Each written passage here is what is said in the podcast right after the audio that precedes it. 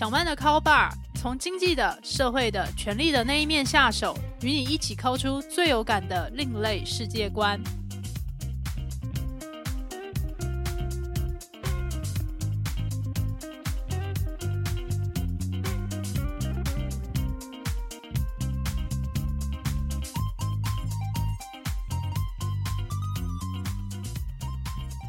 各位听众朋友，大家好，欢迎来到小曼的 Call Bar。这是一档讨论社会阶级衍生性八卦节目，我是主持人陶小曼。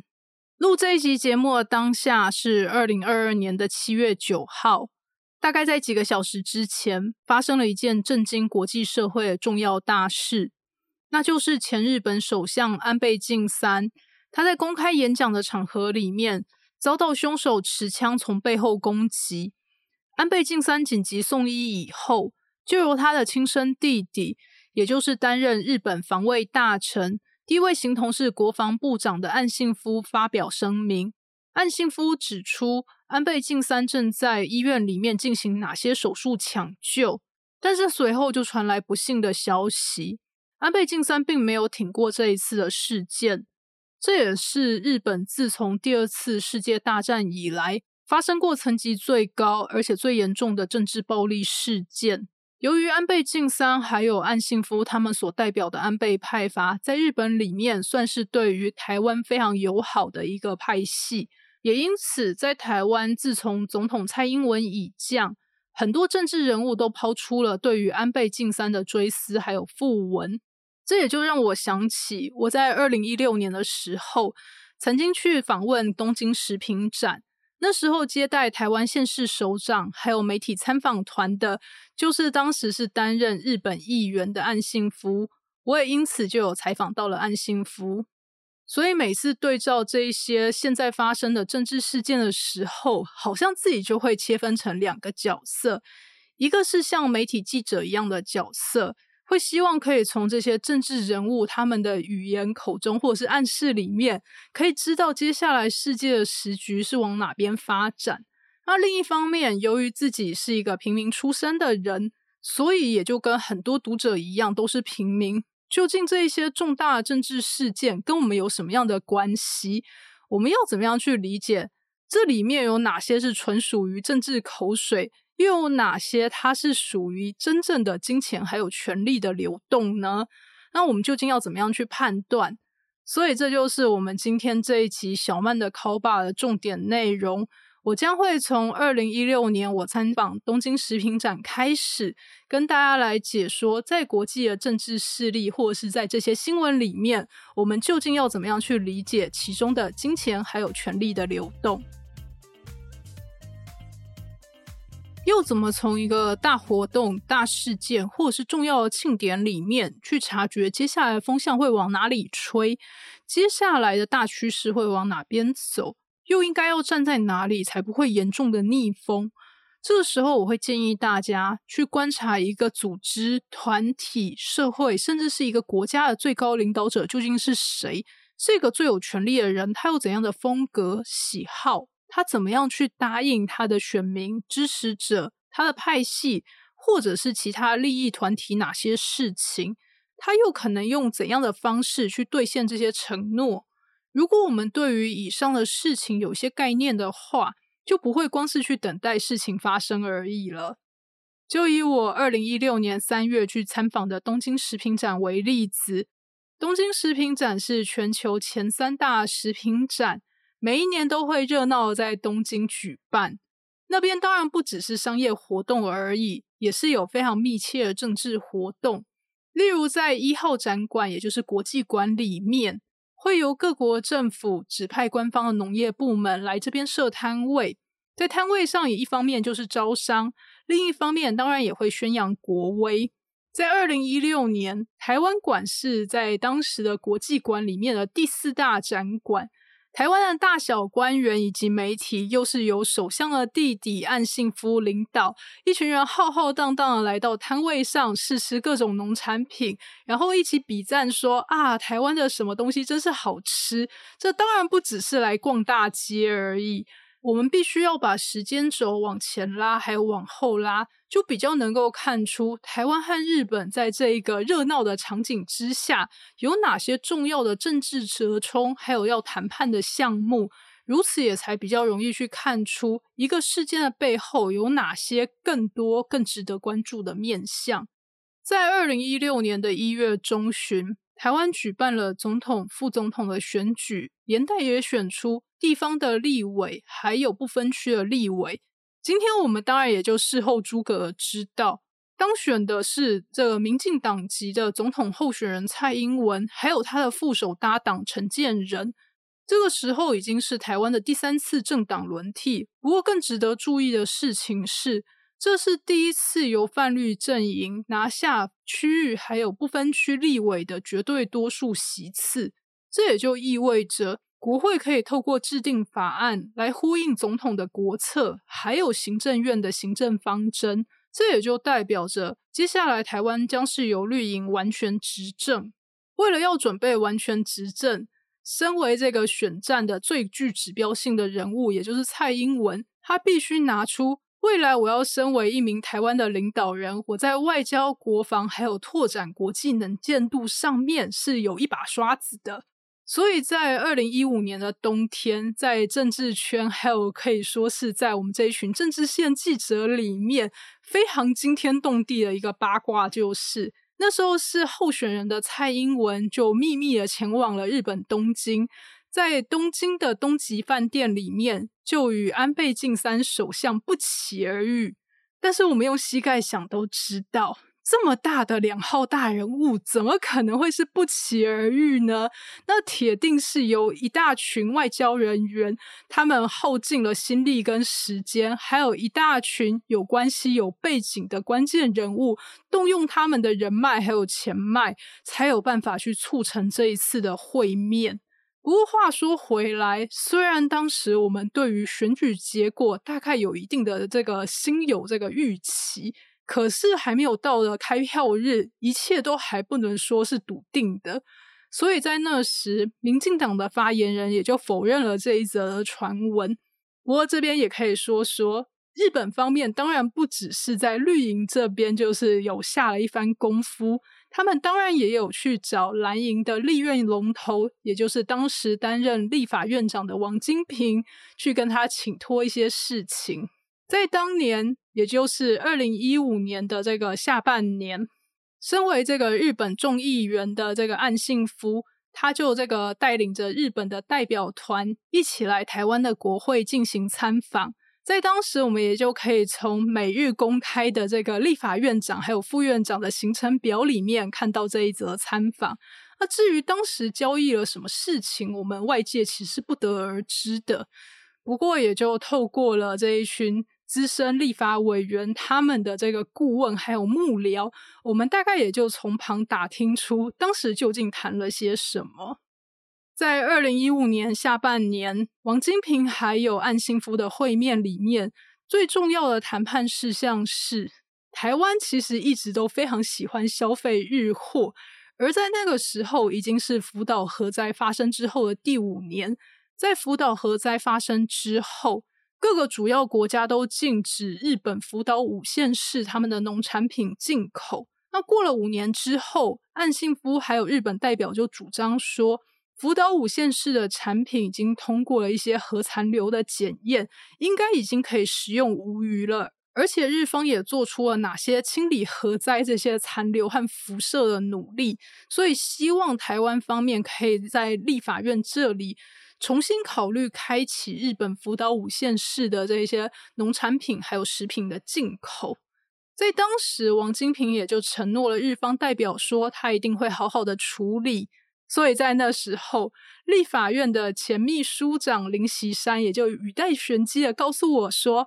王院长啊，他跟日本的关系很好。而这个时候，我们的想象是啊，难道王院长他会跟日本人一起凑一桌打麻将吗？那当然不是指这一种好法，在这些大人物的意思里面，也就是指王院长他是有人脉还有管道，是可以直接去见到日本所谓的 Number One，也就是他是有门路可以直接见到日本首相的。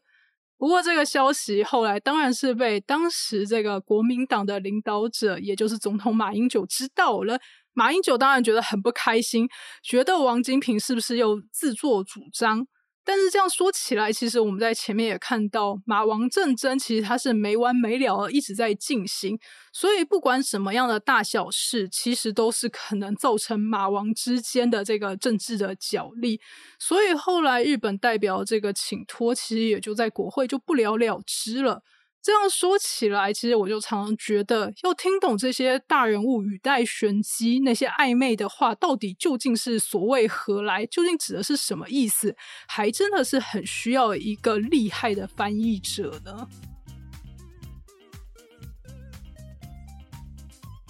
前面提到，我们希望有一个厉害的翻译。可以来跟我们解释解释，这些大老板、领导人在上位的人，他们脑袋里究竟在装了什么？为什么他们会讲出这些话？这些话到底是怎样的意思？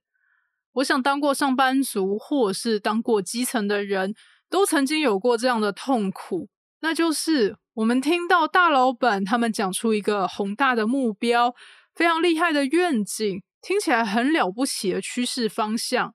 可是，对于到底要怎么样执行的细节，还有问题的解决方案，听起来都是一片空白的。这种时候，到底要怎么办呢？如果公司或者是组织里面是没有高阶主管懂得要怎么样制定策略，或者是中阶主管他也不晓得老板讲的这一些目标或者是这些话，究竟要填补上怎样的细节，去制定出哪些工作流程来。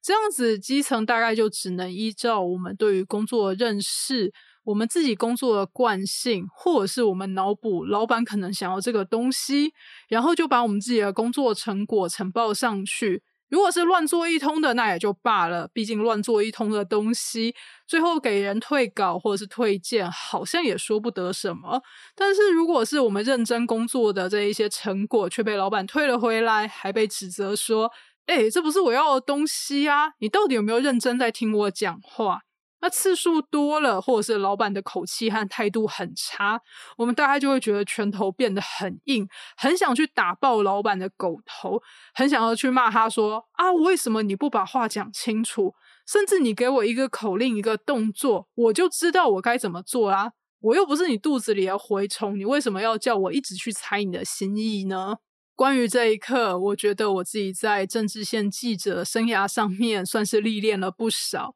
为什么这些大人物他们不把话给讲清楚呢？我觉得有非常重要的理由。除了他们觉得不把话讲清楚可以维持一种格调、一种暧昧的弹性，除此之外，其实把话讲得太清楚，它可能会有一个风险，那就是降低去谈判和折冲的这些空间。再来则是，我会发现有些时候，这个金钱和权力的流动和折冲，它的规模其实是远远超过我们这些基层的人的想象的。我们以我们自己的比较小的格局去揣度这些大事件的大格局，那当然很容易失准。所以有些时候，老板不把话讲清楚，可能是因为。我们其实还没有足够的见识去理解老板他口中描绘的那个世界究竟长怎样的样子。这个时候，我们就再回到二零一六年的东京食品展，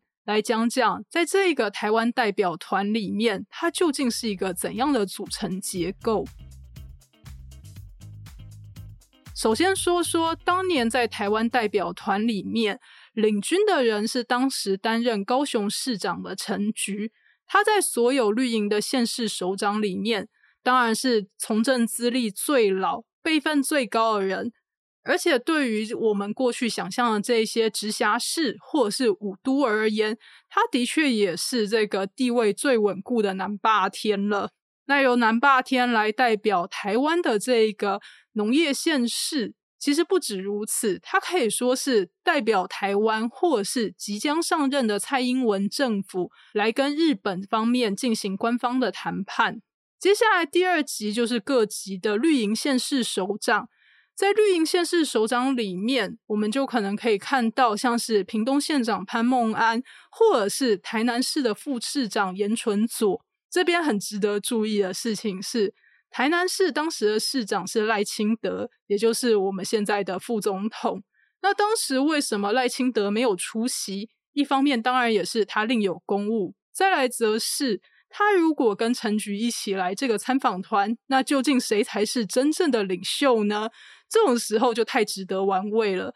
可是要去向日本表达台湾的亲善友好，还有接下来的农业国策的话，其实不需要这样子的节外生枝。所以那个时候，其他的绿营县市首长他们做的工作就是去替自己在的这个辖区里面的农产品请命，跟日方说：“哎，我们屏东有这个像是乌鱼子啊，或者是黑尾鱼。”这些农产品都很棒，选我选我，或者是像是嘉义县就会说，哎，我们有这个彩色甜椒啊，或者是番茄，选我选我。那在接下来的第三个科层，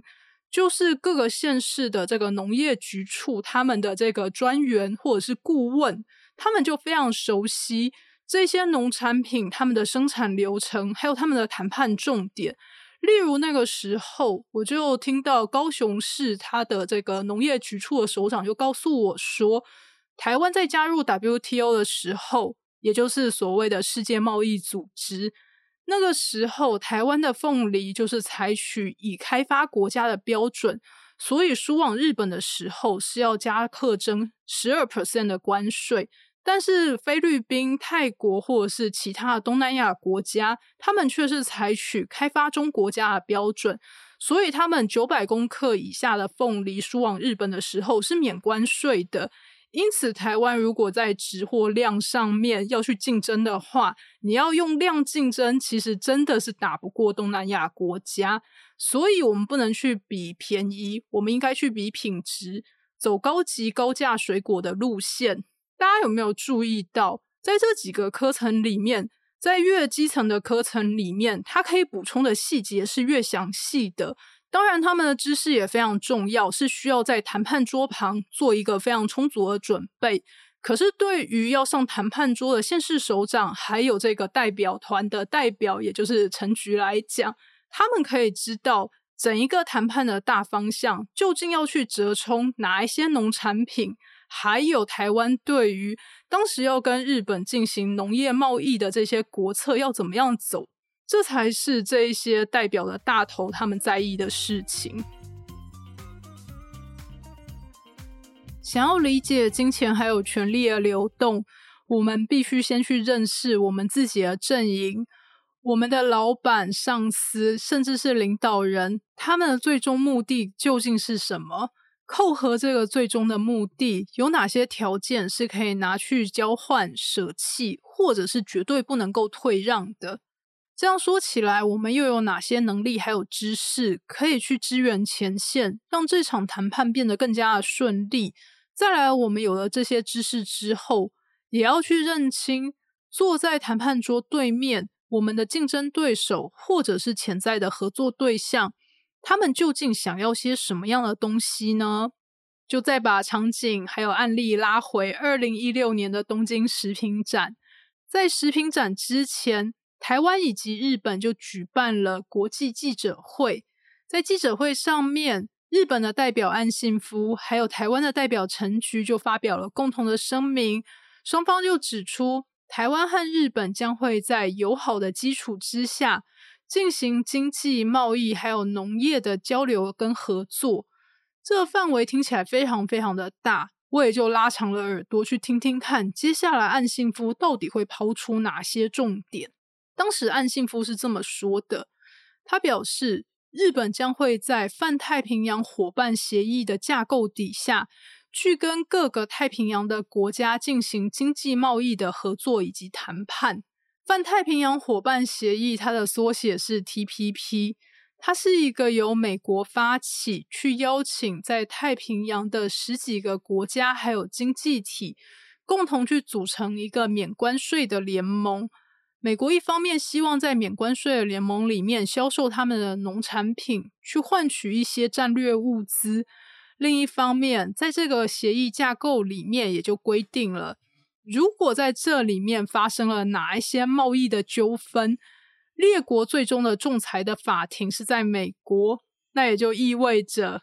参加这个协议的国家将会授权美国有更大的权利可以去插手各国的贸易谈判还有外交。所以，我们也就可以看得出来，TPP 是一个美国的战略方针，只是它是以一个经济贸易合约的形式来去执行。在第一轮谈判里面，美国和日本当然都加入了，但是台湾没有。所以在第二轮谈判的时候，究竟台湾的蓝绿两个阵营，他们有怎样的态度呢？非常有趣的事情是。二零一六年的大选就如同以前所有的选举那样，蓝绿的候选人当然都是采取针锋相对的形式，但是在加入 TPP 的这一点上面，都是很罕有的意见一致。在国际记者会的现场，陈菊就表示说，台湾百分之百会加入 TPP。而我回忆在更久以前的新闻，其实也不是很久，大概几个月之前。时任总统的马英九也就责成了，像是农委会也就推出了一系列的调查报告。这个调查报告也就受到了重要媒体的援引，变成了头条。调查报告就写出，台湾的粮食是生产过剩的，尤其是稻米，稻米已经挤满了各个公署的粮仓。这是因为。过去台湾的稻农都受到政府的补贴，所以盛产，而且这个产量过剩。接下来应该要减少稻作面积，减少耕地的数量，而且希望这些稻农可以转业。接下来政府还希望可以取消这个最低收购价格的补贴。消息一出，当然就引发社会的骚动，社会舆论就指出，政府在选举之前抛出这样子的议题。想要试出农田的土地利益，这是不是想要炒地皮？是不是想要图利哪些政客？那当然，在选举的时候，实在是有太多太多口水，还有没有营养的讨论串，把重要的事情全部都淹没了。所以，我觉得现在还会记得当年有这个粮食生产过剩的新闻，恐怕就剩下政治线新闻记者同业们，或者是相关的当事人了。而在这个国际记者会的现场，这个消息瞬间就在我的脑海里跟陈菊的态度就连成了一线。接下来，岸信夫就表示，稻米将会是在 TPP 谈判里面日本的圣域，也就是神圣不可侵犯的领域。这也就意味着日本绝对不会在稻米的谈判上面退让。在过去这一些新闻、陈菊的态度，还有岸信夫的宣誓，我大概就可以理解到，如果台湾加入 TPP，稻米就会是头一个被牺牲的项目，它会去被拿来交换其他的东西。而接下来，岸信夫话锋一转，也就感谢台湾过去在日本发生地震，还有这个福岛核灾事件的时候。提供大量的物资、人道救援，还有大量的捐款，所以非常感谢台湾。接下来经过五年的努力，还有复原之后，福岛五县市的农产品和食品，他觉得已经通过了这种核残留的检验，应该已经算是安全无虞了。所以希望台湾可以开放禁令，让福岛五县市的食品可以输入台湾。针对这一点，陈菊的态度就很明显，比要参加 TPP 保留许多。他就表示，要开放福岛五县市的食品输往台湾的话，要先经过台湾人民的共识，而且需要科学的证据去说服大家吃这些东西是安全无虞的。两造代表讲到这边，差不多记者会也要结束了。这个时候就开放两个 Q&A 的时间，当下我也就立刻举起手去问安信夫说：“请问一下，在除了 TPP 农业还有福岛的食品输往台湾之外，请问一下还有哪些实质的经贸合作的项目呢？”我还记得安信夫是这样回答的，他就说：“过去日本的官员前往台湾都只去过台北而已。”接下来希望可以去过台湾更多的城市，进行更深度的交流。这话到底是什么样的意思呢？可是我是来不及去追问的，因为下一个问题立刻就由其他的日本媒体代为询问。接下来记者会结束，我也就拿着岸信夫的回答去询问能够翻译翻译这个答案的人。我找到能够翻译这个答案的人，也就是前驻日代表许世凯。我就趁着这个包车要回到饭店的路上，就坐到这个许世凯夫妇的旁边，拿这个问题去请教他。他当下也非常的开心，就开始跟我解说这个前因后果。大概也就是安倍晋三首相非常高兴小英总统当选，所以希望在小英就职之后送他一些礼物。例如像是新航点的开拓，过去这个高雄的小港机场就开拓了飞往东京的航线，然后就大受欢迎。可是，在东京的成田和羽田机场已经拥挤不堪了，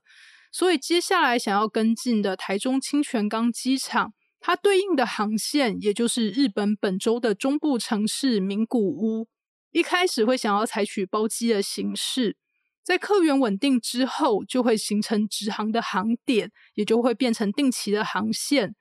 而在那之前，在清泉岗机场的国际航线大概就只有飞往港澳、中国还有越南的航线，以前是没有日本的航线的。所以那时候我也就理解到，所谓的通邮、通航、通商带来的金流，它必须建立在权力相通上面。在我录音的时间点，我也就回头去查询，究竟现在清泉岗机场飞往名古屋的航点还存不存在？这个航线现在是不存在了，但是在这个清泉岗机场还是有飞往日本东京的航线。所以这个时候，我也就觉得，嗯，再次想起当年许世凯先生在跟我解说这个岸信夫他的话中有话这个场景。这时候，大家可能也就会很想要去问。前面花了那么多时间讲的 TPP，最后究竟怎么了？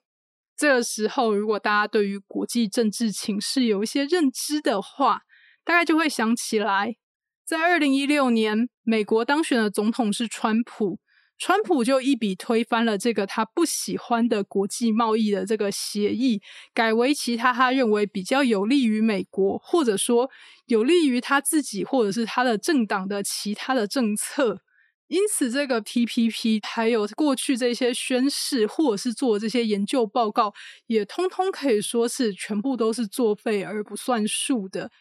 这样子说起来，在国际社会里面有至高无上的权利，它最终就会影响所有人的金流，还有所有人的生命究竟会往哪个方向去走。好的，以上就是本集小曼的 call bar。不晓各位听众朋友听完有什么心得感想，或者是人生经验，想要与我或者是录音师阿宽分享的，都欢迎留言给我们。未来我将继续在小曼的 Call Bar 持续分享社会阶级的衍生性八卦，我们就下期再会喽。本集节目由主持人陶小曼、合作伙伴阿宽共同制作。如果你喜欢小曼的 Call Bar，欢迎给我五星评分，然后追踪、订阅、分享给你的亲友，一起抠出更有趣的世界观哟。